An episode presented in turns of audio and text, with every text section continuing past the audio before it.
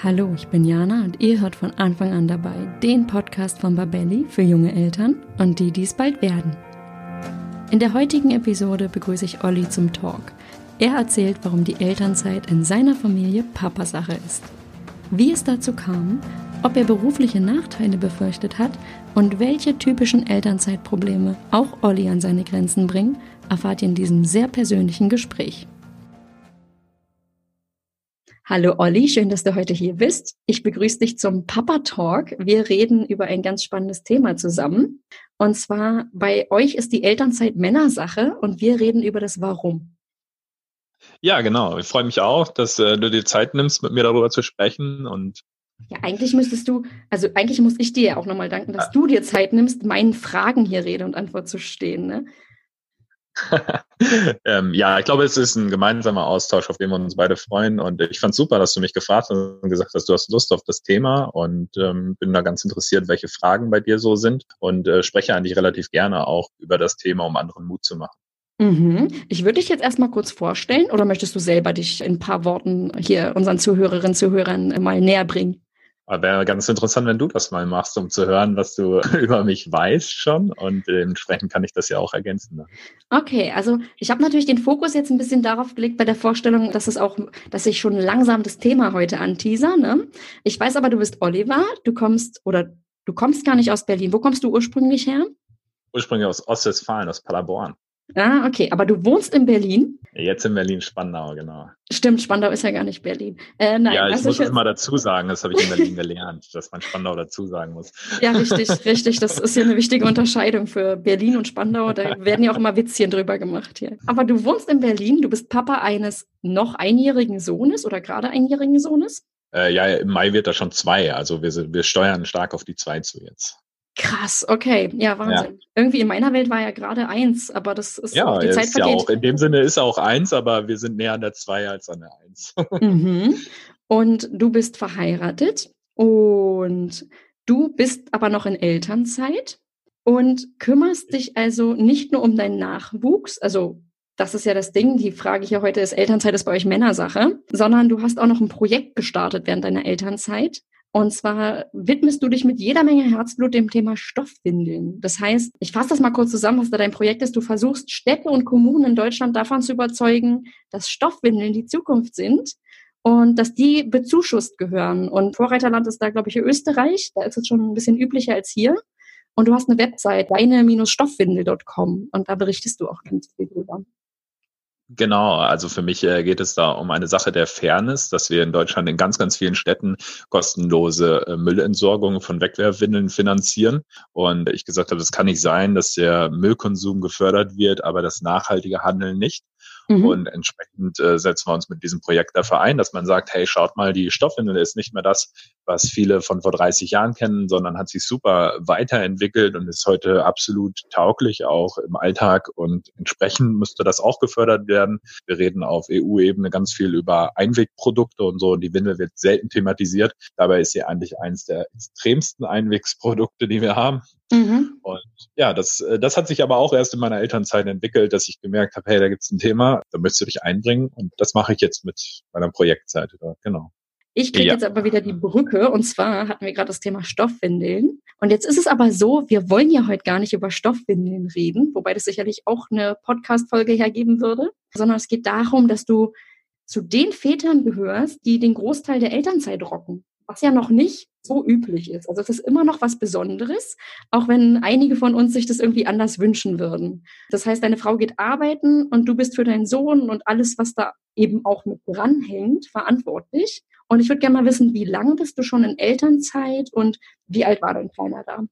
Ich bin im April 2018 bin ich aus dem Beruf ausgestiegen, habe dann noch zwei, drei Wochen Resturlaub gehabt. Also mein Arbeitgeber hat dann gesagt, äh, du kannst Mitte April aufhören und du hast noch Resturlaubstage und dann soll dein Kind wohl kommen. Ich glaube, die haben mir sogar noch zwei Tage geschenkt, was mhm. dazwischen lag. Ja, und dann ist mein Sohn Anfang Mai ist er geboren und dann war ich mit meiner Frau erst vier Monate gemeinsam daheim. Also wir waren erst beide zu Hause. Da das für eine Frau natürlich auch auch nach einer Geburt war auch eine Phase des Wochenbetts und so weiter ist, wo wir gesagt haben, nee, sie muss ja nicht direkt wieder los, sondern wir nehmen uns erstmal Zeit mhm. äh, zu dritt und waren dann vier Monate ja, zu dritt haben das genossen, uns alle kennenzulernen. Und dann kam der Tag, an dem meine Frau wieder losgegangen ist. Und seitdem bin ich alleine sozusagen dann tagsüber daheim. Und das jetzt sozusagen dann ja schon im zweiten Jahr. Also ich habe auch drei Jahre Elternzeit angemeldet. Ich werde auch die komplette Zeit ausschöpfen, das zu machen. Und das aber auch aus Überzeugung. Also nicht mhm. äh, irgendwie so, weil ich sage, oh, das ist so bequem oder sonst was, sondern wir uns ganz dafür, äh, bewusst dafür entschieden haben, dass wir das möchten, dass er, er bis zum dritten Lebensjahr auch von uns betreut wird. Und dann sind wir natürlich auch offen, dann kann er auch in den Kindergarten gehen. Und aber wir, wir persönlich für uns haben entschieden, wir möchten jetzt noch nicht eine Betreuung mit einem Jahr über die, ähm, über die Kita oder sowas, sondern mhm. wir möchten die Elternzeit nutzen. War das bei euch eine Entscheidung, die ihr schon in der Schwangerschaft getroffen habt? Meinst du die Entscheidung, dass ich daheim bleibe? Oder? Ja, genau. Also zum einen, dass, dass, dass euer Kleiner drei Jahre daheim ist, weil bei mir war es so. Ich habe zum Beispiel, bevor mein Kleiner auf der Welt war, gedacht, ja, der kommt dann mit einem halben Jahr in die Kita und dann wird das alles ganz cool. Dann war der auf der Welt ja. und ich dachte, um Gottes Willen, zu uns passt das überhaupt nicht und habe dann sozusagen nachjustiert immer wieder während der Elternzeit. Und dann gibt es ja aber auch Eltern, die wissen das schon von vornherein, haben da irgendwie eine Vorstellung und sagen, nö, für uns kommt, wie du jetzt gerade meintest, eine Betreuung vor dem dritten Geburtstag einfach nicht in Frage. War euch das schon vorher bewusst? Für uns war das immer so klar eigentlich, dass wir das machen möchten. Man muss dazu auch sagen, wir sind beide aus der gleichen Region hier in Ostwestfalen aufgewachsen und hier war das, als wir klein waren, absolut unüblich, dass es U3-Betreuung gab oder sowas. Das gab es hier nicht. Mittlerweile natürlich auch. Aber wir kennen das aus unserer Kindheit und Jugend so, dass es das nicht gab. Und für uns war auch ganz klar, ein Kind ist bis zum dritten Lebensjahr sozusagen dann daheim erstmal. Ne? Ich finde das Gute, dass es auf politischer Ebene mittlerweile umorganisiert worden ist, dass es auch verschiedene Möglichkeiten gibt. Nichtsdestotrotz sage ich für mich persönlich, ich kann das realisieren, dementsprechend mache ich das auch. Und ja, erst als wir nach Berlin gezogen äh, sind, haben wir eigentlich gemerkt, wie unüblich das heutzutage dann noch ist, zumindest ja. in Berlin. ja, in Berlin relativ, ist es untypisch. Mhm. Ja, relativ wenig Eltern, die bis zum dritten Lebensjahr ihr Kind daheim haben. Aber ja, wir, wir möchten da auch nicht, äh, nicht urteilen oder sonst was. Wir haben einfach für uns gesagt, wir kennen das so, wir möchten das auch so und für uns war das von vornherein klar und hat auch weiterhin so Bestand. Also wir haben da in dieser Entscheidung nie groß uns Fragen stellen müssen oder so, sondern ja, es war halt mhm. so, wie es ist wo du jetzt meintest, wir kennen das so, wir machen das auch so. Was ihr ja sicherlich nicht vorgelebt bekommen habt oder was mich jetzt überraschen würde, ist, dass der Papa eben den Hauptteil der Elternzeit alleine tagsüber alles, was da zu tun ist, erledigt. Wie ja. kam es dazu oder was waren da die Beweggründe bei euch? Also das ist sicherlich äh, untypischer, das kennen wir auch nicht, dieses Rollenmodell, auch nicht von Bekannten oder Freunden. Aber auch das war bei uns nie in der Diskussion. Für uns war das eigentlich, glaube schon immer unbewusst klar. Also wir sind jetzt im, seit neun Jahren zusammen, ein Paar. Und äh, das hat sich relativ früh auch abgezeichnet, dass das einfach so sein wird. Für mich war das unterbewusst schon immer klar, wenn wir Kinder bekommen, dann werde ich auch in der Elternzeit äh, sein und das Kind betreuen. Und ich glaube, für Katharina war auch schon immer ein Stück weit klar, dass sie ein anderes Modell leben möchte. Und mhm. deswegen hatten wir auch nie einen Abend, wo wir zusammengesessen haben und das diskutiert haben und positiv und negativ abgewegt oder sonst was.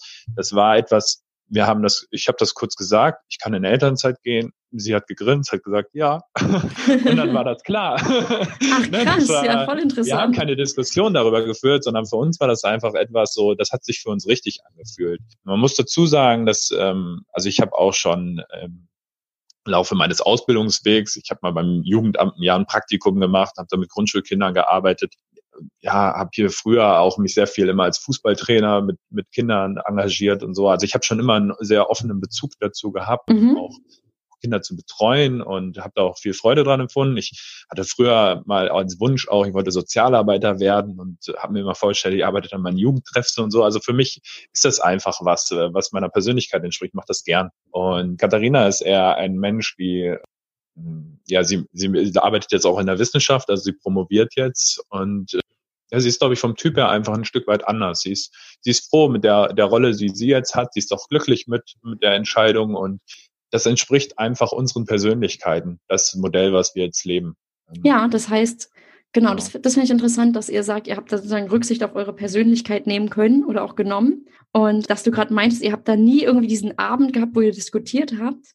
Ich glaube wirklich, das ist relativ untypisch. Ich höre das nämlich von anderen Eltern und kenne es auch aus meiner Erfahrung, dass das so ein so ein Aushandeln ist und so ein Gucken und wer tritt denn jetzt beruflich wie kürzer und am Ende landet man eben doch häufiger als gewollt oder durch mehrere Gründe dann doch ganz häufig bei der Pro-Kontra-Liste dann bei, ja, dann macht es Mama. Also, also ich glaube, wir hatten einfach das große Glück, dass wir beiden uns als Mensch getroffen haben und jeder konnte sich total gut vorstellen, eine dieser Rollen zu übernehmen. Ja. Äh, weißt du so, das, deswegen braucht, brauchte es auch keine Diskussion, weil das einfach für uns so völlig okay war und völlig in Ordnung so war, dass wir das so leben. Ich persönlich bin da, glaube ich, auch selbstbewusst genug, dass ich sage, ja, ich gehe da auch zu, dass ich als Mann drei Jahre Elternzeit mache. Ich lasse mich da relativ wenig von der Gesellschaft beeinflussen, was da jetzt jemand drüber denkt, sondern habe das dann auch einfach so gesagt, ich, ich freue mich darauf, möchte das oft machen und das ist auch in Ordnung so. Was ich bei dir auch spannend finde, ist, wenn ich richtig informiert bin, warst du vor deiner Elternzeit in leitender Position tätig und meine Frage ist, hattest du Bedenken, dass diese längere Jobpause, du meinst jetzt drei Jahre, negative Folgen für die Karriere dann haben könnte? Ähm, ja, genau. Ich habe, äh, also wie eben gesagt, eigentlich wollte ich mal Sozialarbeiter werden. Ich mhm. bin dann aber in den Hand, ich bin dann in den Handel gerutscht und habe dann für eine Lebensmittelkette, die heißt Tegut, die ist relativ regional ausgerichtet im Großraum Hessen, Baden-Württemberg und Thüringen. Also deswegen wird sie wahrscheinlich jetzt nicht jeder Zuhörer kennen, es ja. ist eine Lebensmittelkette mit 150 Supermärkten, vorstellbar wie Rewe und Edeka. Mhm. Und äh, dort habe ich einen Supermarkt geleitet und ja, habe das zwei Jahre auch gemacht in Führungspositionen, habe da den ganzen ganzen ähm, Ausbildungsweg auch durchlaufen, Betriebswirt gemacht, stellvertretender Filialleiter, bis hin dann in diese Führungsposition und das haben mir auch viel Freude bereitet, also ich habe es gerne gemacht. Aber ich habe da nicht drüber nachgedacht in der Entscheidung, als ich wusste, dass wir Nachwuchs bekommen, ob mir jetzt meine Elternzeit in meinem Beruf schadet. Ich persönlich habe mir einfach gesagt, dass ich mich sehr, sehr gut ausgebildet habe die letzten Jahre. Ich habe mhm. sehr viel Zusatzqualifikationen gemacht. Ich habe gute Abschlüsse. Und wenn das das Problem eines Arbeitgebers nach drei Jahren Elternzeit ist, dass er mich nicht zurück möchte, nur weil ich für mein Kind da sein wollte in dieser Phase, da möchte ich auch nicht für den arbeiten das mag jetzt für den einen oder anderen vielleicht ein bisschen suspekt sein, aber im Handel werden Menschen händeringend gesucht. Also im Handel hat man jetzt nicht unbedingt die Riesenängste, dass man keinen Job findet. Und ja. wenn, Arbeit, wenn das das Problem eines Arbeitgebers wäre, ähm, mich nicht zu nehmen, nur weil ich im Laufe meines Lebens einmal gesagt habe, jetzt ist drei Jahre Familie im Vordergrund, dann äh, passt der Arbeitgeber auch nicht zu mir. Ja, das ist auch, ich finde, das klingt sehr selbstbewusst. Und ich kann es aber nachvollziehen und ich glaube, das ist so ein Schritt, ähm, den, wenn, wenn ich den im Vorfeld als Elternteil vielleicht gedanklich gemacht habe, hilft es total, weil ich, ich, ich höre das so oft, dass zum Beispiel Mütter oder auch Väter sagen, ich ärgere mich im Nachhinein, dass ich nicht mehr aus der Elternzeit mitgenommen habe oder so früh da die Priorität wieder den Job so gelenkt habe, weil man ja einfach eine sehr spannende Phase dann im Zweifel auch verpasst oder dann gar nicht mehr die Aufmerksamkeit drauf lenken kann. Also ich stelle mir das auch äh, nicht für jeden so leicht vor. Es gibt ja Klar. auch Berufsfelder, wo man froh sein muss, dass man vielleicht auch einen Job hat oder mhm. ja, gerade auch Menschen, die gerade erst ihr Studium abgeschlossen haben, noch kaum Berufserfahrung, die gerade erst ihre erste Stelle haben, ne, die dann natürlich das auch mit mehr Sorge betrachten. Ich konnte natürlich aus einer sehr komfortablen Situation das Ganze auch jetzt so locker sagen. Ne? Ich mhm. habe äh, einfach auch schon ein paar Jahre dann das jetzt gemacht, hatte mich bis in leitender Funktion hochgearbeitet, so dass ich weiß, wenn ich zurück ins Berufsleben Berufsleben gehe, ja, vielleicht wird es nicht direkt wieder eine Filialleiterposition im Supermarkt, aber ich äh, werde was finden. Das ist in meinem Berufsfeld relativ klar. Ich verstehe aber auch, dass es Menschen gibt, die da äh, das nicht so locker sehen können, sondern sich da vielleicht ein bisschen mehr den Kopf drüber zerbrechen müssen, weil ihre Situation eine andere ist. Mhm. Als du dann deinem Arbeitgeber das erzählt hast, also als klar war, dass du jetzt bald hauptberuflich längere Zeit Papa bist, wie waren die Reaktionen? Kannst du das ein bisschen beschreiben? Das würde mich interessieren. ja, mein äh, direkter Vorgesetzter hat, glaube ich, schon ein Stück weit auch geahnt, dass das passieren kann. Auch er kannte ja auch meine Partnerin, was die beruflich macht. Also meine äh, Partnerin war beruflich beziehungsweise im Ausbildungsweg, ja, wenn man das so nehmen will, erfolgreicher. Die hat bei einem großen Konzern in der Personalabteilung gearbeitet und also es war klar, dass das kommen kann, ne? dass wir ein Paar sind, wo das nicht von vornherein so gegeben ist. Und er hat eigentlich relativ äh, gut reagiert. Also er hat das einfach auch akzeptiert. Ne? Er hat gesagt, es ist ihre Entscheidung und äh, egal, was ich jetzt hier sage, es ist ihr persönliches äh, Ding, wie sie das machen. Und äh, ich möchte auch nicht jetzt hier als Vorgesetzter den Einfluss nehmen und, und sie da biegen Und ich fand das sehr, sehr positiv, das Gespräch mit ihm. Und ich glaube, dass er ein Stück weit sich gedacht hat, so Mist, das brauche ich jetzt eigentlich nicht, mhm. weil er musste ja auch die Filiale neu besetzen und so. Aber ähm, er hat es einfach akzeptiert. Und auch der nächsthöhere Vorgesetzte, also der Leiter Supermarkt, hat da wohl zu nur gesagt, wenn das in Deutschland so gesetzt ist, dann haben wir das auch so einzuhalten, ob wir das toll finden oder nicht. Es gibt gesetzliche Vorgabe und das haben wir so zu machen.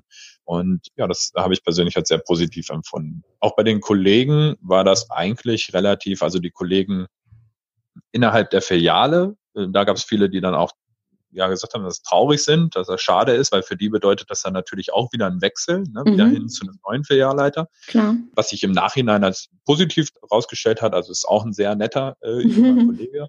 Mhm. Ähm, aber die wussten das ja nicht. Ne? Für die ist das so eine verunsichernde Situation. Der Chef ja. geht, wer kommt jetzt? Wer ne? kommt so. da? hm. Das hat mhm. man bei dem einen oder anderen Mitarbeiter auch gemerkt, ne? oder die Azubis, die dann so ein bisschen unsicher waren, wer kommt denn da?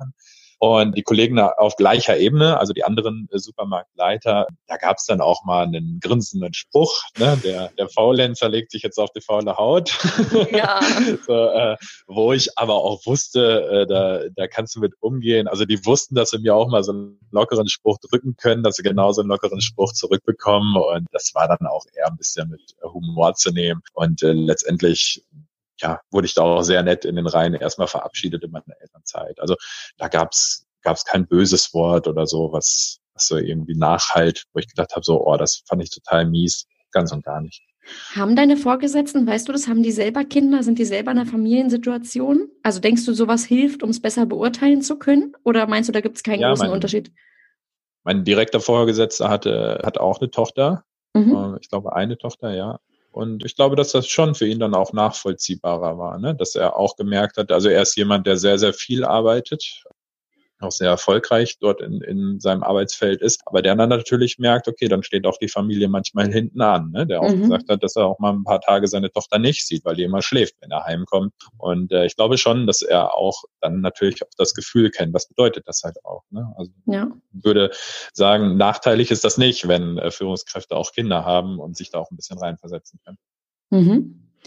Wenn ich jetzt ein bisschen weggehe vom Arbeitgeber, ich habe mal jemandem in meinem Umfeld einfach ein bisschen von eurem Modell erzählt. Das heißt, dass du den Hauptteil der Elternzeit machst und deine Frau einfach beruflich sich weiter weiterentwickeln kann in der Phase, wo du ihr da an der Stelle sozusagen den Rücken auch frei hältst. Und da kam dann tatsächlich die Frage, ob du denn deine Frau für intelligenter als dich selbst halten würdest oder warum du das denn sonst machst. Gibt es sonst Vorurteile oder Klischees, die dir schon mal rund um eure Rollenaufteilung begegnet sind oder die dir immer wieder unter die Ohren kommen? Ich hoffe äh, als erstes, dass du mit dieser Person erstmal als Frau auch geschimpft hast, weil im Prinzip hat er ja mit seiner Aussage gesagt, dass Frauen tendenziell dümmer wären und deswegen in Elternzeit bleiben müssten. Also finde ich schon äh, relativ schade, so eine Sichtweise. Ja, ähm, relativ schade trifft's. Mhm dass das mit Intelligenz zu tun hätte, wer denn daheim bleibt. Um seine Frage aber zu beantworten, ja, ich glaube, dass meine Frau intelligenter ist als ich. aber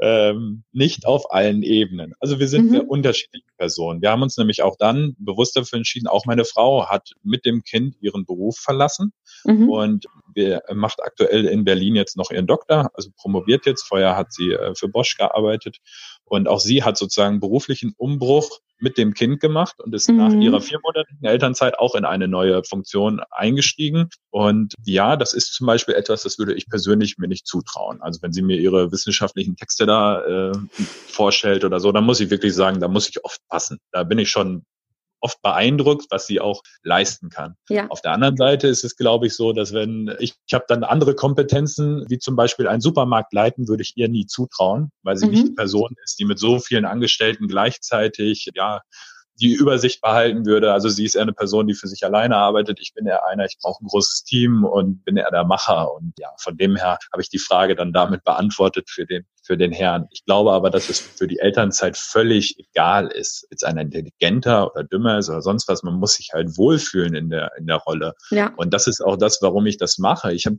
ich hab da wirklich Spaß dran. Also ich finde, das äh, ist eine sehr schöne Zeit. Und warum soll ich das dann nicht tun? Nur weil ich ein Mann bin? Das ja, ich finde dieses Klischee oder was in dieser Frage drinsteckt, ist auch so schade, weil es so klingt, als wäre es eine Strafe, mit dem Kind zu Hause zu sein. Also da, da steckt so viel drin, ja. so, warum tut er sich das an? Das ist bestimmt Horror.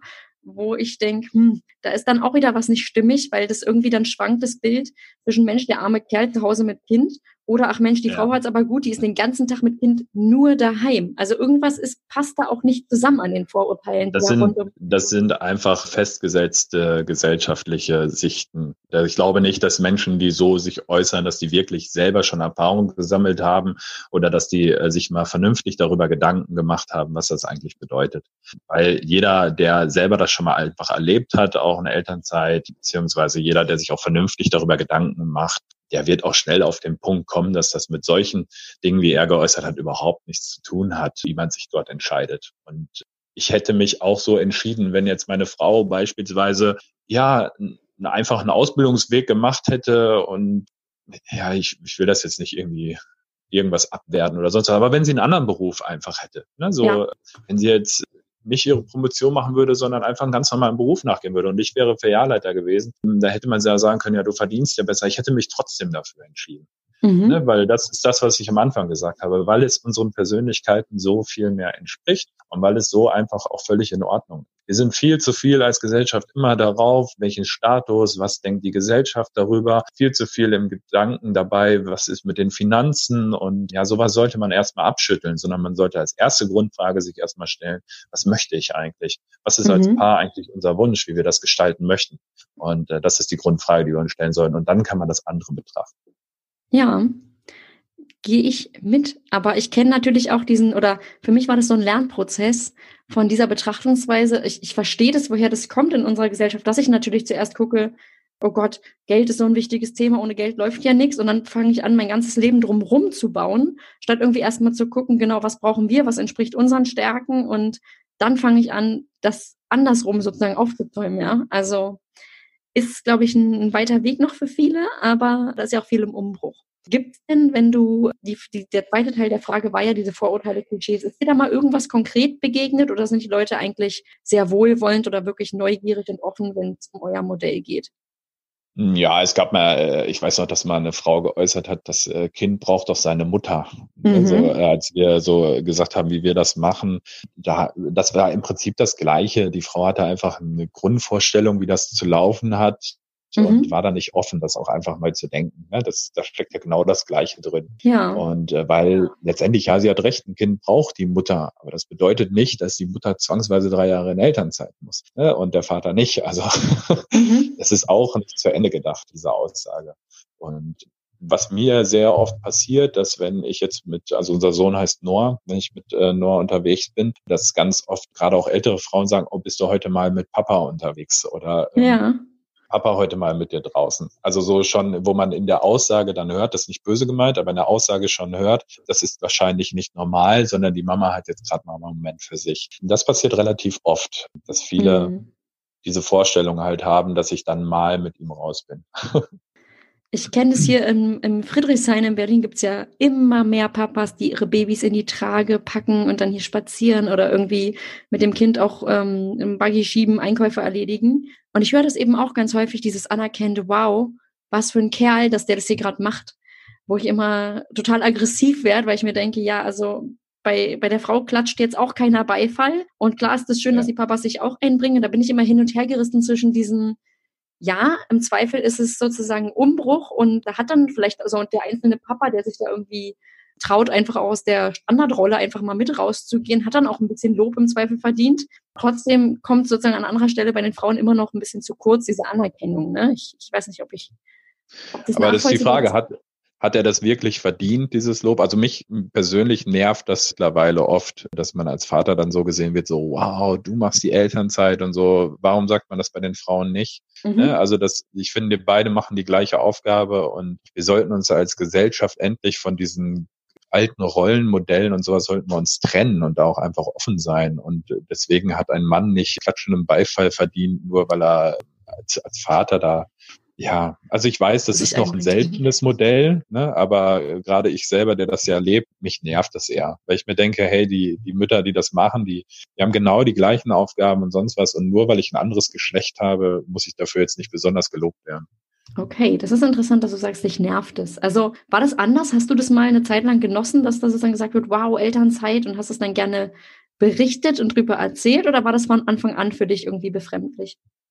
Ja, am Anfang habe ich sicherlich äh, mit mehr Stolz darüber gesprochen, so ich mache das, so ne, das. Und interessanterweise waren es auch gerade meine männlichen Kumpels, die das gut fanden. Also die mhm. dann wirklich gesagt haben, so hey cool und so. Ähm, finde ich gut, dass du das machst. Und es, also es waren überwiegend Männer und, und Kumpels, die äh, gesagt haben, die das relativ neutral betrachtet haben, die so eher so in dieser Haltung waren, so, ja, cool, dass du das machst, viel Spaß. Und bei Frauen war es ganz oft dieses, äh, entweder, dass sie mega gelobt haben, das mega gefeiert haben oder mhm. dass sie diese Äußerungen gemacht haben, wie das Kind brauchte seine Mutter. Also Frauen sehen das Thema viel emotionaler.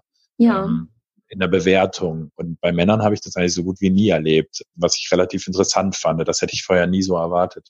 Das ist interessant, weil ich bin da auch total emotional. Also jetzt versuche ich mich da schon zu bremsen, aber ich, ich kenne das auch von mir, dass wenn jemand lange die Elternzeit macht, männlich, ja, dass ich dann sagt, wow, voll cool und deine Frau ist ja total die Glückliche an der Stelle, dass sie da sozusagen ihren Weg machen kann oder ihr euch das so wirklich gleichberechtigt aufteilt. Also ich habe das auch sehr, sehr doll gefeiert und musste das auch erstmal kritisch hinterfragen, warum, warum lobe ich das da so doll? Ich würde Nina Mutter am Familienzentrum sagen, wow, Respekt, dass du hier irgendwie ein Jahr zu Hause bleibst oder ja, zwei genau. oder so. Ne? Also nie, das, das wäre mir nicht mehr in den Sinn gekommen. Das ist ein bisschen Oder wenn crazy. man halt, äh, ich, ich weiß nicht, ich war beim Babyschwimmen das erste Mal und war ich der einzige Vater und sonst nur Mütter und da wurde ich dann dann besonders auch gelobt, so, das ist ja schön, dass auch ein Vater kommt mit seinem Kind und mhm. wo ich mhm. mir gedacht habe, warum wird denn nicht jeder Mutter gesagt, ja schön, dass du da bist. Ne? Und, äh du hast so einen Sonderstatus tatsächlich, ne? Es ist, also ja, oder, ja, das ist noch meine Frau ist dann, die hatte dann mal einen Tag frei und dann hat sie mal das Babyschwimmen gemacht.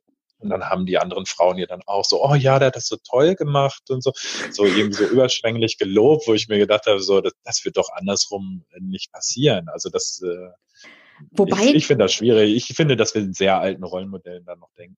Das ist aber, wenn, wenn dann gelobt wird, so der hat es toll gemacht, da steckt ja auch ein bisschen drin, dass wir Männern, auch wir Frauen häufig, gar nicht zutrauen, sich so toll ums Kind zu kümmern, wie wir das können. Also ich kenne ja auch, oder das ist ja immer noch ganz häufig, dass Frauen sich selber zuschreiben, diese Rolle und sagen, also ein Baby braucht seine Mutter und ich, mir ist das so in die Wiege sozusagen gelegt, dieses Kümmern und dann bin ich, weiß nicht, wenn ich da noch stille, bin ich ja sowieso da und ja, dieses, dieses Grundvertrauen, ich meine, bis heute werden Männer ja auch in Werbungen, wenn es um Haushalt und Familie geht, häufig wie totale Deppen dargestellt, ja. ja. Und das ist so, das ist so, die Frau klatscht am Beifall, wenn er es geschafft hat, den neuen Geschirrspültab irgendwie einzulegen, der jetzt unkomplizierter ist, damit auch Papa es hinkriegt. Und da denke ich mir auch, das spricht Männern auch ganz viel ab und ist auch Diskriminierung, aber halt in die andere Richtung, die uns aber allen am Ende schadet. Also Ganz Na, aber ich glaube, also wie ich eben schon gesagt habe, es sind viel mehr weibliche Personen, die da eben ihre Emotionen ablegen sollten mhm. und das mhm. versuchen nüchterner zu betrachten sollten, weil meine Erfahrung ist, dass ich bei vielen männlichen Personen einfach diese Nüchternheit schon erlebt habe, die einfach gesagt haben, so, jo, kann er ja machen, ne? ist ja sein Leben. Ja. Ähm, sicherlich gibt es auch männliche Personen, die das anders sehen oder sich hintenrum mal den Mund zerreißen oder sowas, aber für mich persönlich war viel mehr wahrnehmbar die, die weibliche die weiblichen Gedanken darüber, ne? Das, was mhm. du jetzt eben auch beschrieben hast, dieses äh, Kanadas oder oder auch dieses immer der Blick auf meine Frau, was du ja eben äh, auch schon geäußert hast, die kann jetzt ihren Weg äh, gehen, die Glückliche. Auch das betrachte ich nicht so, dass sie jetzt die Glückliche sein muss und, und mir unendlich dankbar oder sonst was. Es mhm. ist einfach unsere Rollenverteilung so daheim. und zwar das beide wichtig, dass sie diesen Weg jetzt auch noch gehen kann.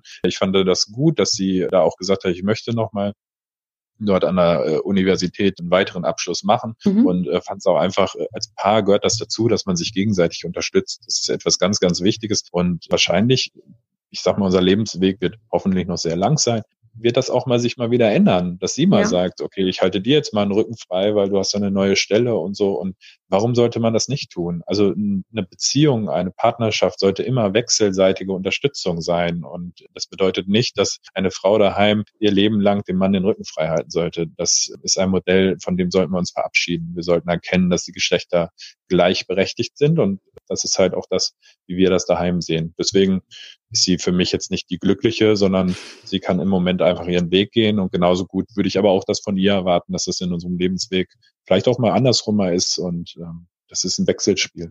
Mhm.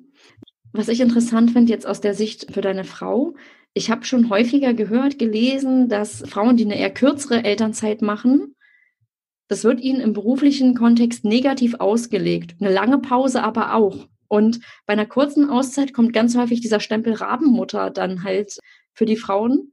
Und wenn wir länger allerdings äh, in Elternzeit gehen, dann ist dieser Eindruck, wir vernachlässigen jetzt unsere Karriere und verraten im Zweifel irgendwie die Fortschritte des Feminismus. Ja.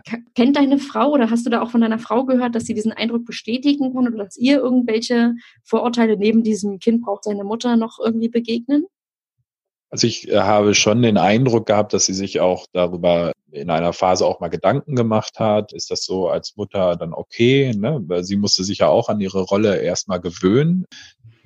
Na, gerade nach den vier Monaten, als sie dann losgegangen ist. Ich glaube aber, dass sie für sich auch innerlich den Frieden geschlossen hat, dass das für sie so okay ist und dass das in Ordnung ist. Und das ist auch immer das, was ich ihr auch daheim äh, zu verstehen gebe. Wir haben uns so entschieden und das ist so okay, wie wir das machen und sollte nicht wichtig sein, wie andere Menschen das außen, von außen sehen. Das ist genauso wie mit diesem beruflichen Weg, den sie jetzt noch geht. Auch der zum Beispiel ist viel mehr aus der, aus dem Inneren herausgewachsen, dass wir gesagt haben, sie soll sich nochmal verwirklichen in dem, was sie machen will. Finanziell zum Beispiel lohnt sich das gar nicht, was wir da aktuell leben, dass, dass sie jetzt ihre Promotion noch macht finanziell wird sie wahrscheinlich danach auch nicht das verdienen, was sie vorher an ihrer anderen Stelle verdient hat oder so. Aber geht es darum im Leben? Also geht es immer nur darum, irgendwelche Ziele zu erreichen, die außenstehende Erwartungshaltung haben oder dass man immer nur finanzielle Ziele erreicht. Ich finde, wir sollten viel mehr uns fragen, was macht uns wirklich glücklich? Was ist wirklich das, was wir wollen? Und das haben wir einfach versucht für uns zu entscheiden in diesem Moment, als wir gemerkt haben, okay, wir werden Eltern, unser Leben wird sich verändern. Was wollen wir denn jetzt nochmal? Und haben das beide einfach auch für uns als Chance genutzt, um, äh, um uns nochmal neu auszurichten, um nochmal unsere Lebenssituation auch zu verändern.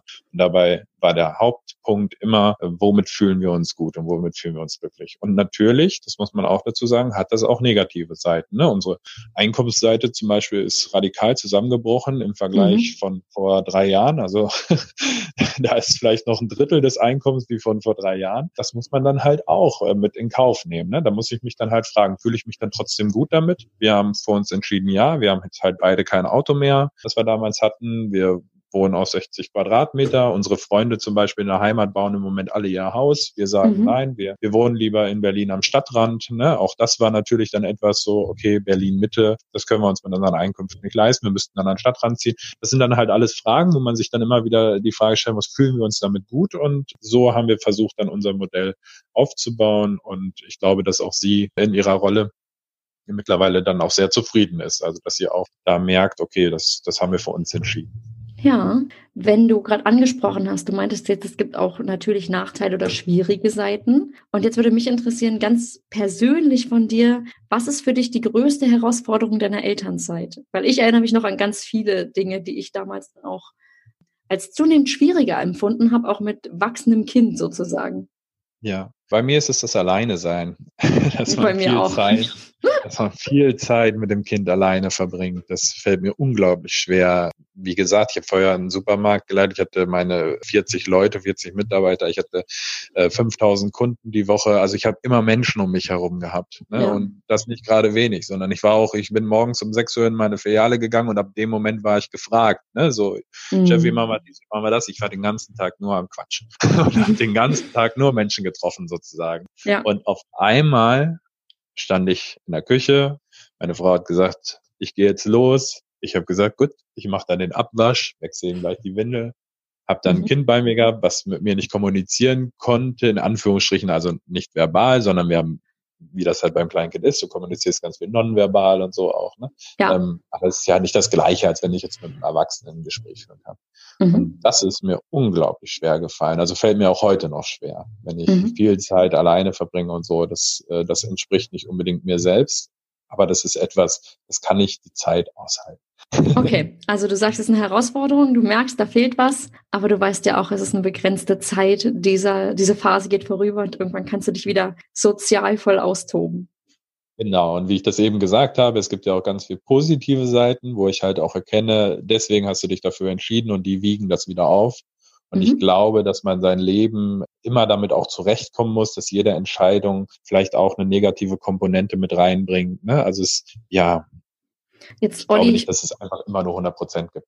Ja, ich musste jetzt auch den wahren Grund für unser Podcast-Interview verraten. Ich wollte einfach, dass du wieder die Gelegenheit hast, mal ein bisschen mehr zu reden, weißt du? aber das, das tun wir doch eh immer uns so gut aus. Das tun wir sowieso immer Deswegen, schon, aber. Ja, für die Zuhörer, Jana weiß das, ich schicke unheimlich viele WhatsApp-Voice-Nachrichten. ja. Das ist mein das ist mein Mittel zum Beispiel dagegen. ja, und das Ding ist aber, also sonst werde ich immer kritisiert für die Länge meiner Nachrichten und ich erinnere mich, ich habe einmal in unseren Chat eine irre lange Nachricht reingeballert, wo äh, Jesse und du meinten, äh, Jana, bist du verrückt? Und dann habt ihr beide geantwortet und deine Nachricht war sogar noch ein bisschen länger als meine. Was habe ich mich gefreut, Olli. Du kannst nämlich genauso viel und gut labern wie ich. Also du bist auch so eine richtige Labertasche. Deswegen matcht das auch so gut mit uns. Ja, äh, aber ja, für mich ist es zum Beispiel ein Instrument. Katharina, also meine, meine Partnerin, ärgert das oft. Die sagt, oh, du bist viel am Handy oder so. Und äh, natürlich versuche ich das auch von Noah deutlich zu reduzieren. Aber ich habe auch schon abends oder wenn er Mittagsschlaf macht oder so, habe ich schon öfter mein Handy in der Hand. Einfach weil ich dann diesen sozialen Kontakt auch brauche. Zu Freunden mit Kumpel schreiben äh, oder dir eine Voice-Nachricht schicken oder so. Für mich kompensiert das sehr viel. Ich bin Mensch, ich, ich gucke so gut wie nie Fernseh, ich spiele keinen Computer oder so. Ich brauche mein WhatsApp, um Kontakt mit anderen Menschen zu haben. Das ist bei mir übrigens auch so. Ich hänge viel mehr am Smartphone. Ich gucke kein Fernsehen oder so. Ich komme kaum zum Lesen, aber dieser Austausch mit Leuten via WhatsApp irgendwie und zwischendurch und abends auch ist so ja. wichtig. Ne? Also finde ich auch, tut mir auch immer sehr, sehr gut. Jetzt komme ich zur nächsten Frage, weil sonst schweife ich mit dir ab. Das ist sehr gefährlich bei uns, Olli. Wir haben hier großes Potenzial. Ja. und zwar geht es jetzt um, ja, um, um die Probleme, die manchmal auch zwischen Elternpaaren einfach da sind. Weil ich kenne das sowohl von mir, von meiner ehemaligen Beziehung, als auch aus dem Umfeld natürlich, dass es da immer wieder sehr ähnliche Konfliktherde gibt. Und dann denke ich mir ganz häufig, das liegt vielleicht auch an den klassischen oder an dieser klassischen Rollenaufteilung und jeder Menge Druck, die eigentlich auf dann verschiedenen Arten auf, sowohl auf der Mama-Seite als auch auf der Papa-Seite liegt. Und jetzt würde ich gerne wissen, gibt es bei euch auch diese, diese Themen, die sozusagen dadurch, dass du in Elternzeit bist und deine Frau geht arbeiten, sind es, würdest du sagen, ihr habt auch diese elterlichen Dauerbrenner, nur sozusagen in umgekehrter Rollenverteilung? Weil die Art der Erschöpfung ist, glaube ich, echt eine andere, ob man nun sozusagen hauptsächlich fürs Kind da ist oder im Beruf irgendwie nach so einem Tag sich denkt, boah, jetzt endlich Feierabend und jetzt will er hier, dass ich mich ums Kind kümmere. Wie, wie ist das bei euch und wie geht ihr damit um? Ich glaube auch, dass wir ähnliche Themen haben wie andere Elternpaare auch. Natürlich so, die Beziehung verändert sich äh, sehr stark mit mit dem Dazukommen eines Kindes. Bei uns kommt halt erschwerend dazu, dass wir keine Familie im nahen Umfeld haben, die dort wohnt, wo man mal sagen könnte, die können das ein bisschen entlasten oder so, sondern wir wirklich zu 100 Prozent zu zweit die Betreuung übernehmen. Mhm was dann einfach auch dazu führt, dass man abends nicht mehr zusammen rausgehen kann, mal irgendwo was essen oder so. Ne? so also so, so partnerschaftliche Dinge, die man vorher halt ganz viel gemacht hat, die fallen auf einmal oder werden auf ein Minimum reduziert. Und mhm. äh, das ist auch etwas, wo wir jetzt nach zwei Jahren erkennen, okay, da müssen wir gegensteuern, das sollte nicht so sein. So, dass wir jetzt mal gesagt haben, okay, wir müssen mal gucken, ob wir mal eine Babysitterin finden, die uns auch mal zumindest ein bisschen entlasten kann, ne, ja. so als Beispiel. Und dass wir uns da anders organisieren und aufstellen müssen. Und dann ist es auch natürlich, dass man sich vielleicht manchmal nicht verstanden fühlt. Ne? Wenn ich jetzt äh, den ganzen Tag äh, nur hatte, hat einen schlechten Tag, war vielleicht krank und hat ganz viel geweint und geschrien an dem Tag und man ist ja dann abends richtig ausgelaugt. Und ja. dann wartet man auf seinen Partner und wenn der zur Tür reinkommt, hat man das Gefühl, jetzt kannst du übernehmen. Mhm. Der vielleicht aber auch einen verdammt anstrengenden Tag hatte, ne? sich dann da auch reinzufühlen und der vielleicht sagt, jetzt brauche ich erstmal kurz eine halbe Stunde, um anzukommen. Ne? Und diese Themen oder diese Tage gibt's bei uns natürlich auch, definitiv. Da würde ich lügen, wenn ich sage, das ist nicht so. Mhm. Und also für uns ist, glaube ich, die größte Veränderung einfach die Veränderung der Partnerschaft, dass wir da sehr achtsam aufeinander sein müssen, dass wir ja merken, dass sich da auch, äh, auch ganz, ganz viele Dinge verändert haben, wo man dann auch einfach reagieren muss irgendwann und merken muss, okay, da so, äh, da müssen wir gegensteuern, da müssen wir wieder drauf achten. Ich finde, das ist also, das ist so eine große Herausforderung, auch zu sehen, also mir ist es damals irre schwer gefallen. Ich fand die Tage manchmal sehr, sehr monoton in Elternzeit und habe dann gedacht, wenn jetzt mein Partner nach Hause kommt, dann freut er sich bestimmt mega auf sein Kind und dann wird es, also dann habe ich mal diesen, diesen Moment für mich und ich habe wirklich darauf gefiebert und wenn dann kam, äh, ja, ich komme heute später oder irgendwie, ich bin total knülle, Da habe ich mir so gedacht, ja. wie jetzt? Das, geht nicht. Ich habe jetzt hier die Stunden nur noch runtergezählt und dachte mir so, wann kommt die Entlastung? Und da Verständnis ja. auch an solchen Tagen füreinander zu haben, dass sich das da nicht aufbauscht und man total aneinander gerät oder da Kompromisse findet, ist, glaube ich, für alle Elternpaare eigentlich die größte Herausforderung überhaupt. Ja? Und ähm, das ist für mich auch oft ein Thema, dass ich irgendwie so schon nachmittags dann mal auf die Uhr gucke und denke so, oh ja, dann kommt sie ja dann daheim und dann ja, dann kommt sie vielleicht noch nicht, weil sie noch was machen muss und so. Und da merkt man auch, wie man sich dann innerlich mal ärgert, dass man denkt so, hey, wäre jetzt schön, wenn man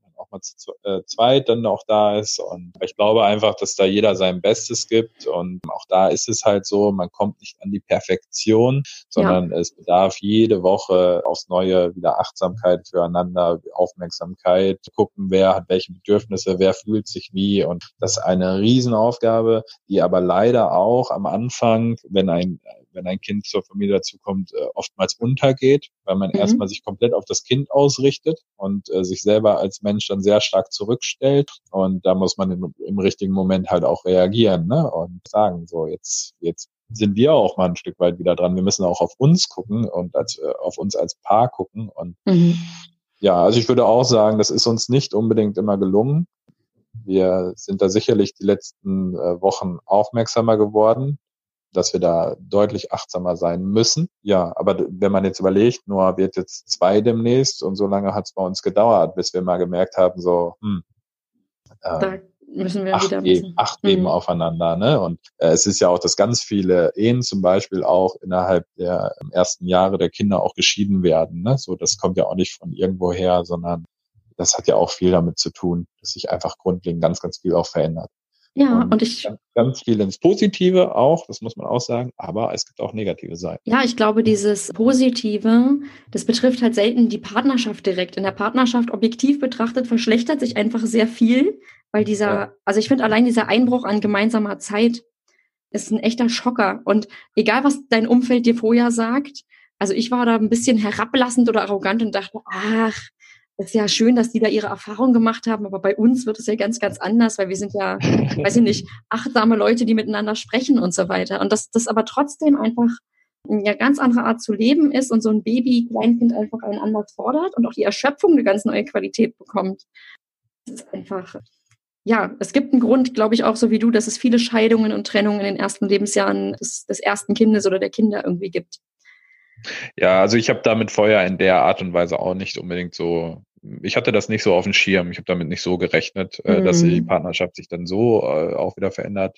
Ja, das, das sollte man einfach mit dem Hinterkopf haben und sehr früh auch anfangen, äh, miteinander gut zu reden, zu kommunizieren, auf Bedürfnisse zu achten und da sollte man sehr, sehr achtsam aufeinander auch sein, weil es einfach eine sehr starke Veränderungsphase ist. Ja, und äh, ich glaube, umso schöner, also wenn man diese Zeit auch schafft und als Paar irgendwie sagt, wir haben da ganz schöne Herausforderungen gemeistert zusammen, ist das einfach ein richtig gutes Fundament dann für die kommenden Jahre, in denen ja auch das mit Kind, wie ich finde, also mein Kleiner ist jetzt dreieinhalb, das wird immer cooler. Also ich denke mir so, vor einem Jahr äh, hätte ich da gewusst, wie cool das Alter jetzt ist, hätte ich einfach so eine ganz andere Vorfreude spüren können, ja. Ja, das ist doch super, dann kann ich die jetzt spüren. Ja, du kannst dich spüren, wirklich. Olli, freu dich auf die kommenden freuen. Freu dich auf die Zeit, wenn dein Kind dreieinhalb ist. Ab da wird es nur noch cooler. Ja, nur noch cooler ist wirklich so. Wäre spannend, wenn wir mal jemanden fragen, wo das Kind in der Pubertät ist, ob es wirklich nur noch cooler wird. Also ich bin der Meinung, jetzt bin ich auch wieder, jetzt bin ich wieder arrogant und herablassend übrigens, weil ich sage immer, ja, ihr könnt ja eure Erfahrungen machen mit Pubertät und so. Wenn ich doch aber in frühen Jahren eine gute Bindung und Beziehung zu meinem Kind aufgebaut habe, dann kann die Pubertät auch nicht so ein Schock werden, Olli. Na, da schauen wir mal. Wir können das in zehn Jahren gerne nochmal besprechen. Also ich glaube, dass es während der gesamten Phase, äh, wo man das Kind großzieht, bis es irgendwann auszieht, wird es immer sich immer mal wieder verändern und auch die Partnerschaft wird sich immer wieder verändern. Ne? Mhm. Wir müssen einfach auch, das ist in unserer Gesellschaft ja auch etwas, ähm, wir haben immer das Gefühl, man muss auf Wolke sieben sein und so funktioniert Partnerschaft nicht. Partnerschaft ist etwas, wo man zusammenhalten muss, wo mhm. man aufeinander achten muss und nicht nur erwarten muss, dass der andere Bestleistungen gibt, sondern ja, dass man einander einsteht. Und das ist, glaube ich, ganz wichtig. Und auch, wenn man sich da mal bewusst macht, wie lange möchte man denn eigentlich ein Paar sein? Ne? Viele mhm. nehmen sich ja mit der Ehe auch vor bis zum Lebensende. dann bedarf das immer wieder ganz, ganz viel Neuausrichtung. Ein Paar, was glaube ich 80 ist, wird nicht mehr so sein, wie es damals mit 30 war. Und ist ja auch eigentlich gut so, oder? Also wenn ich mir das jetzt vorstelle. Aber genauso geht's uns ja auch, ne? Wenn wir jetzt sagen, wir sind jetzt die 30-Jährigen, dann müssen wir uns auch klar machen, wenn wir irgendwann alt sind mit unserem Partner, dann werden wir wahrscheinlich ein ganz anderes Paar sein. Mhm. Das kann man dann nur sein, wenn man sich auf dem Weg auch immer wieder die Hand gereicht hat, immer wieder auch gegenseitig geholfen hat. Ja, das, das sind Grundlagen für mich. Das, das ist wichtig einfach. Das, so muss das so laufen, sonst, sonst funktioniert es nicht, sonst keilt das aneinander. Olli, jetzt haben wir ganz viel über die Liebe gesprochen und über die, die Werte. Ich glaube, die waren jetzt rauszuhören, die du da so hinter siehst oder die für dich da ganz entscheidend sind. Jetzt komme ich aber zurück zum Bogen Elternzeit und Väter in Elternzeit. Und zwar ja. habe ich jetzt vorher auch nochmal recherchiert. Die Zahlen zeigen, dass sich immer mehr Väter trauen. Ich nenne es mal trauen. Ja, ich weiß, der Begriff ist jetzt hier an der Stelle auch wieder, äh, da könnte ja. man jetzt drüber philosophieren, aber immer mehr Väter nehmen auf jeden Fall Elternzeit. Und es ist aber trotzdem noch ein kleiner Anteil. Was denkst du, was müsste sich tun, damit noch mehr Väter in den Genuss dieser Erfahrung kommen?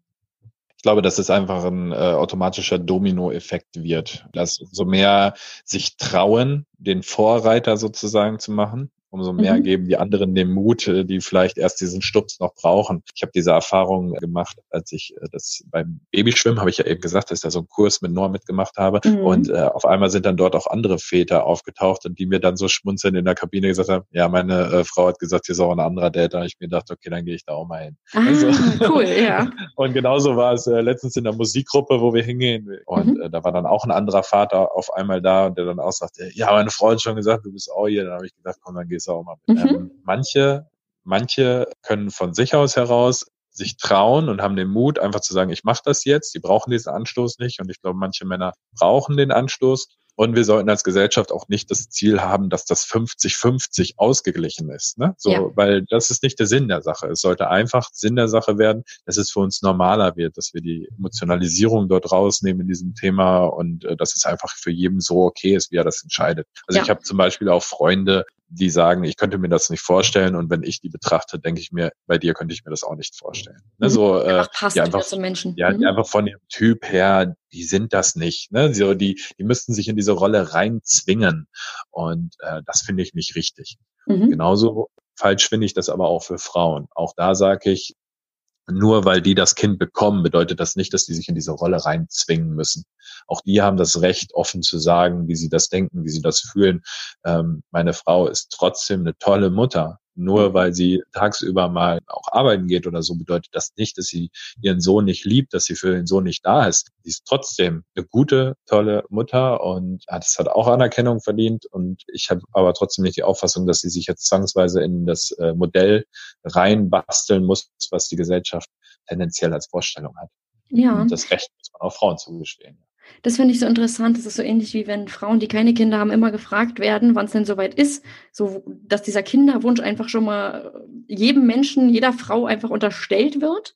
Und so ist das ja auch. Also, ich habe auch während der Elternzeit immer wieder gemerkt, also ich glaube, das ist eben nichts, was mir in die Wiege gelegt wurde und ich musste mich da auch ein Stück weit zwingen, da reinzuwachsen. Also da gibt es garantiert auch bestimmte Papas, die das sicherlich, die sich da nicht so sehr hätten reinhängen müssen, um da auch Freude dran zu fühlen oder das, wo das nicht so ein Schocker gewesen wäre. Ne? Und diese Freiheit ja. hatte ich aber gefühlt eben nicht und deswegen finde ich das umso cooler, wenn Leute sagen, nee, wir machen es vom Menschen, vom Wesen, von hat derjenige Bock da drauf, können wir uns das, wie können wir uns das einteilen ähm, machen, weil das, glaube ich, gesünder am Ende für alle ist und ja auch dem Kind zugutekommt, wenn es merkt, ey, derjenige sieht hier auch, wie, wie cool das irgendwie ist und hat Freude und meiner Mama geht's auch besser, weil die auch ihr Ding machen kann. Das finde ich, würde ich total schön finden, wenn wir das in ganz vielen Bereichen irgendwie immer mehr Schritt für Schritt als Gesellschaft dahin kommen.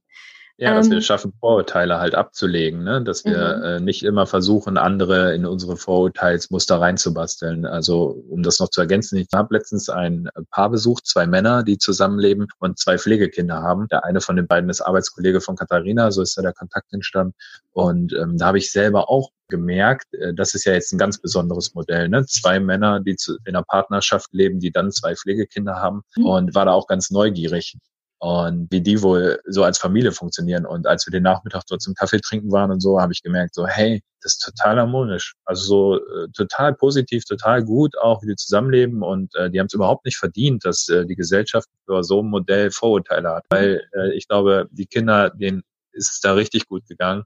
Und ja, da habe ich für mich noch, als ich den Abend nach Hause gegangen bin, habe ich noch so gedacht, so wir denken viel zu viel in Rollenbilder, in Muster, in Vorurteilen und das wird unserer heutigen Gesellschaft einfach nicht mehr gerecht. Ja. Du hattest vorhin angesprochen, du denkst, dass manche Väter so eine Art Stups oder Schubs brauchen, um sich da einfach rein, ranzutrauen, mehr da ihr, ihrer Rolle gerecht zu werden. Und würdest du sagen, siehst du dich als eine Art Vorbild? Also jetzt abseits von diesem, wir loben dich jetzt mal, toll, dass du das machst. Aber wie du meinst, diesen Dominoeffekt, dass du den mit anstößt? Also ich finde das äh, schön, wenn das anderen Mut macht. Ähm, mhm. Das muss ich schon sagen, in diesen Gruppen oder so. Mich hat das gefreut, dass die dann auch den Mut gefunden haben, gesagt haben, dann gehe ich da auch hin das ist nicht mein Ziel in dem Sinne. Ich will jetzt nicht hier so mich als Vorbild hinstellen und ihr müsst das jetzt nachmachen, aber ich finde, finde es positiv, wenn andere dadurch auch Mut fassen und sagen, ja, dann, dann mal gehe ich da auch mal hin oder dann mache ich das auch.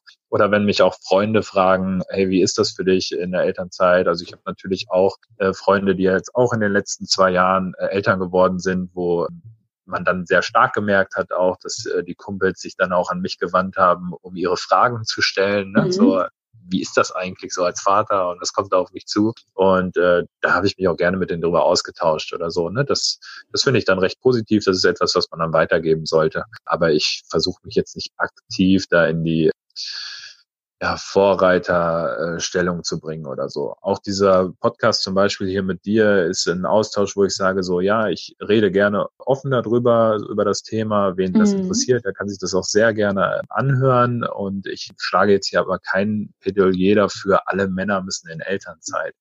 Ähm, mhm. so, oder, oder wir müssen 50-50 Ausgleich haben, sondern mein Plädoyer ist eher, wir brauchen eine Gesellschaft, die einander akzeptiert und in der jeder seine Rolle übernimmt, die er übernehmen möchte und nicht, weil er in irgendeinem Geschlecht ist. So, mhm. das ist mir viel wichtiger. Und wenn es nachher irgendwann in der Gesellschaft immer noch so ist, dass 80 Prozent der Frauen Elternzeit machen, äh, dann ist das auch völlig okay, wenn jeder das für sich gut so entschieden hat. Dann ist es doch auch in Ordnung. Also ja, genau, das ist dieser Punkt, ne? Das, das Bisher ist das, glaube ich, eben noch zu wenig eine freie, bewusste Entscheidung, sondern eher durch Umstände oder durch Rollenbilder erzwungen. Und ich sage auch, wenn ähm, am Ende, wenn wir das alle frei entscheiden und dann ist, ist die Verteilung eben so, wie sie ist. Ja, das, äh, also ich finde gut, dass der politische Rahmen geschaffen wird, genau. zum Beispiel. Das muss man ja auch sagen, ne? Diese Möglichkeit, die ich jetzt hier habe, die gab es vor vielen Jahren, äh, gab es das noch nicht. Hätte ja. ich nicht als Vater sagen können, ich gehe jetzt drei Jahre nach Hause. Und dass wir als Gesellschaft in, in politischer Diskussion uns da auch die Offenheit bewahren. Genauso wie ich eben gesagt habe, dass ich es gut finde, auch, dass es eine U3-Betreuung flächendeckend in Deutschland gibt. Das ja. finde ich positiv. Auch wenn ich sie selber nicht nutze. Ne, so, aber wir müssen Möglichkeiten schaffen, dass auch Menschen wirklich individuell für sich entscheiden können und da auch frei entscheiden können. Und ja, jetzt müssen wir noch lernen, sozusagen dann unsere Vorurteile abzulegen, dass auch jeder wirklich das System so nutzen darf, wie es ausgerichtet ist. Ja, gerade in der heutigen Zeit auch eine sehr schöne, schöne Botschaft, finde ich, die du da heute mit, mit rüberbringst hier. Oder einen sehr schönen Einblick, den du da reinbringst. Ich habe noch eine Frage und zwar, bei mir war es so, in meiner Elternzeit, wenn ich in Familienzentren war, oder ich habe es auch gerade bei dir rausgehört schon, der Hauptkontakt ist eigentlich zu Müttern gewesen. Und wie war das bei dir? Bist du vielen anderen Papas begegnet oder hast du dir viele Papas irgendwie versucht zu suchen? Oder war dein Hauptkontakt sozusagen dadurch zu anderen Müttern, weil nun mal die meisten Mütter in Elternzeit sind? Also ich habe mich ehrlich gesagt damit schwer getan, da die großen Kontakte zu suchen. Es ist auch bis heute so, dass ich in Familienzentren oder so zum Beispiel nicht zu den äh, Kaffee trinken gehe oder so, mhm. weil das einfach, ich habe da einfach keine Lust drauf. Ähm, Warum nicht? Bin ich ganz ehrlich.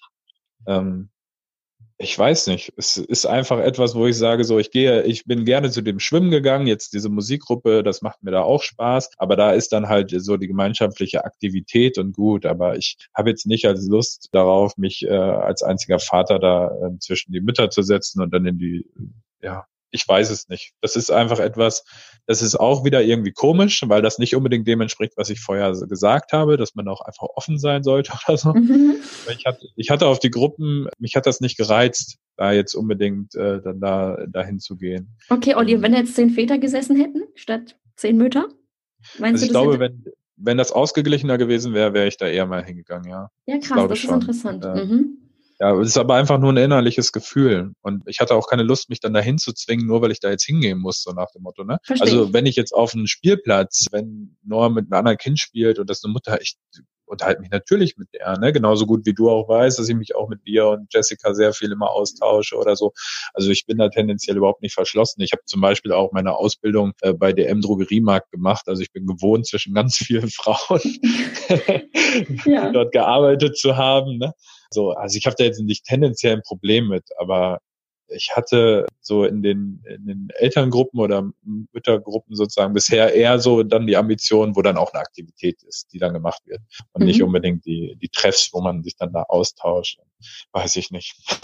Ja, ich kann es ja aber auch nicht richtig erklären. Ist einfach ein innerliches Gefühl. Ist ein inneres und, äh, Gefühl. ja, genau. interessant. Da sage ich halt auch, ich zwinge mich jetzt nicht in irgendeine Rolle. Ich mache das jetzt nicht, nur weil es dann so sein muss. Und, äh, Damit du im Podcast-Interview sagen kannst, ich habe mich da immer voll unter die Muttis gemischt. Mhm. Ja, genau so. Und also in den Gruppen, wo ich dann auch war, ich habe natürlich dann auch da mich immer gut unterhalten. Ne? Wenn wir jetzt in einer Musikgruppe sind oder so, ich habe mich da jetzt nicht an der Ecke gestellt und so, oh, da sind nur Mütter. Nein, dann bin ich auch in Austausch gegangen und so. Also überhaupt kein Problem. Aber ähm, jetzt reine, wie nennt man das, Krabbelgruppen oder so, mhm. habe ich jetzt, äh, habe ich jetzt nicht besucht. Das okay. So Olli, wir sind fast am Ende, zumindest ich mit meinen Fragen. Und ich würde aber gern zum Ende nochmal so ein von dir wissen, gibt es irgendwas, was du werdenden Papas, die jetzt diese Folge gerade angehört haben, zum Schluss gern auf den Weg geben würdest? Ja, dass man einfach äh, neugierig sein soll, auch auf das, was da kommt und äh, selber auch den Mut haben, auch viele Dinge zu probieren und auch zu schauen, wie man in seine Vaterrolle wachsen kann. Man sollte nicht einfach immer nur froh sein, dass auch die Mutter dann da ist und die das dann übernimmt, mhm. sondern einfach auch Mut haben. Und äh, bei uns war das auch so natürlich und ist die Bindung von einem Kind zu seiner Mutter sehr stark, auch nach der ja. Geburt. Das habe ich natürlich auch gemerkt. Es ist auch heute noch so, dass zum Beispiel in der Nacht Noah sich ganz oft auch zu Katharina orientiert. Und das ist doch völlig okay so. Aber ich habe mittlerweile auch meine Tricks gelernt, wie ich ihn ins Bett bringen kann gut, wie wir den Alltag gut zusammen meistern. Ich habe nicht ansatzweise mehr das Gefühl, dass Noah seine Mutter vermisst tagsüber oder so, ne? sondern wir haben einfach einen richtig guten äh, Draht zueinander und mhm. ähm, ja, das hat aber natürlich auch ein paar Tage gebraucht, wo ich auch mal aushalten musste, dass das nicht sofort so geklappt hat, wie ich das wollte. Ja, dass ich da auch vor Grenzen gestoßen bin bei mir selber, wenn er viel geweint hat oder geschrien und dass ich mich da erst so ein bisschen rantasten musste. Und ich glaube, dass in ganz vielen Partnerschaften dann springt die Mutter ein und übernimmt das ne? und ja. äh, fasst diesen Mut, das zu machen, diese Aufgabe zu übernehmen. Und der Vater ist froh, dass sie das so macht. Mhm. Und also ich kann Vätern nur raten, auch mit äh, durch diese Zeiten halt zu gehen, weil das für die Bindung zum Kind nachher unglaublich äh, positiv ist, unglaublich stark. Also das ist das, was ich zu äh, meiner Frau immer sage. Ich bin sehr froh darüber, dass Noah uns beiden eine unglaublich gute Bindung hat. Also wenn, mhm. selbst wenn ich war letztens vier Tage mit Freunden unterwegs, da hat Noah nicht einen Tag gejammert, dass ich weg bin, weil da hatte er ja dann Mama. Mhm. Und äh, auch im Moment ist es so, meine äh, Frau ist jetzt zweieinhalb Wochen auf Reise im Moment in, in Ecuador und äh, nur hat noch keinen Tag gejammert, dass sie jetzt weg ist, ne? sondern äh, es ist für ihn einfach okay. Solange einer von uns zwei da ist, kommt er damit auch gut klar. Ja. Äh, das hat er einfach so gelernt und ich finde das sehr positiv, weil wir dadurch noch beide sehr frei sein können. Sehr frei muss sein können. Es muss sich keiner Gedanken darüber machen, oh, was passiert, wenn ich jetzt mal einen Abend weggehe und dann kann mein Partner das Kind nicht ins Bett bringen oder ähm, kann ich mit Kumpels mal einen Wochenendurlaub machen oder so, sondern ja, wir können das selbstverständlich machen, weil das einfach in unserer Elternschaft so, so okay ist, weil Noah das völlig mhm. auch so akzeptiert und für ihn das auch gut ist. Ja, dann bin ich meinerseits mit den Fragen durch. Möchtest du noch irgendwas sagen, Fragen feststellen? Weil sonst würde ich mich jetzt bei dir bedanken für das schöne Gespräch. Nee, ich bedanke mich auch bei dir für den Austausch und ich hoffe, dass äh, der ein oder andere Zuhörer einen guten Impuls dadurch auch bekommen hat wieder oder einen Gedankengang, den er bisher noch nicht hatte. Mhm. Und ähm, ja, dass man da auch was raus mitnehmen kann wieder aus unserem Gesprochenen. Ah, vielen Dank, Oliver. Bitteschön. Und nach dem Gespräch konntet ihr vielleicht so wie ich einige interessante Denkanstöße für euch mitnehmen. An vielen Stellen habe ich mich auch direkt wiedererkannt und habe einmal mehr bemerkt, in erster Linie sind wir individueller Mensch und erst dann Mann und Frau. Danke Olli für den bereichernden Austausch. Vielleicht hilft euch dieser Einblick ja auch dabei, dass ihr euren ganz eigenen Weg in Sachen Elternzeit geht. Dafür alles Gute, eure Jana. Wenn euch der Podcast gefallen hat, dann abonniert ihn doch bei iTunes, Spotify oder wo auch immer ihr uns zuhört, um keine neuen Folgen mehr zu verpassen.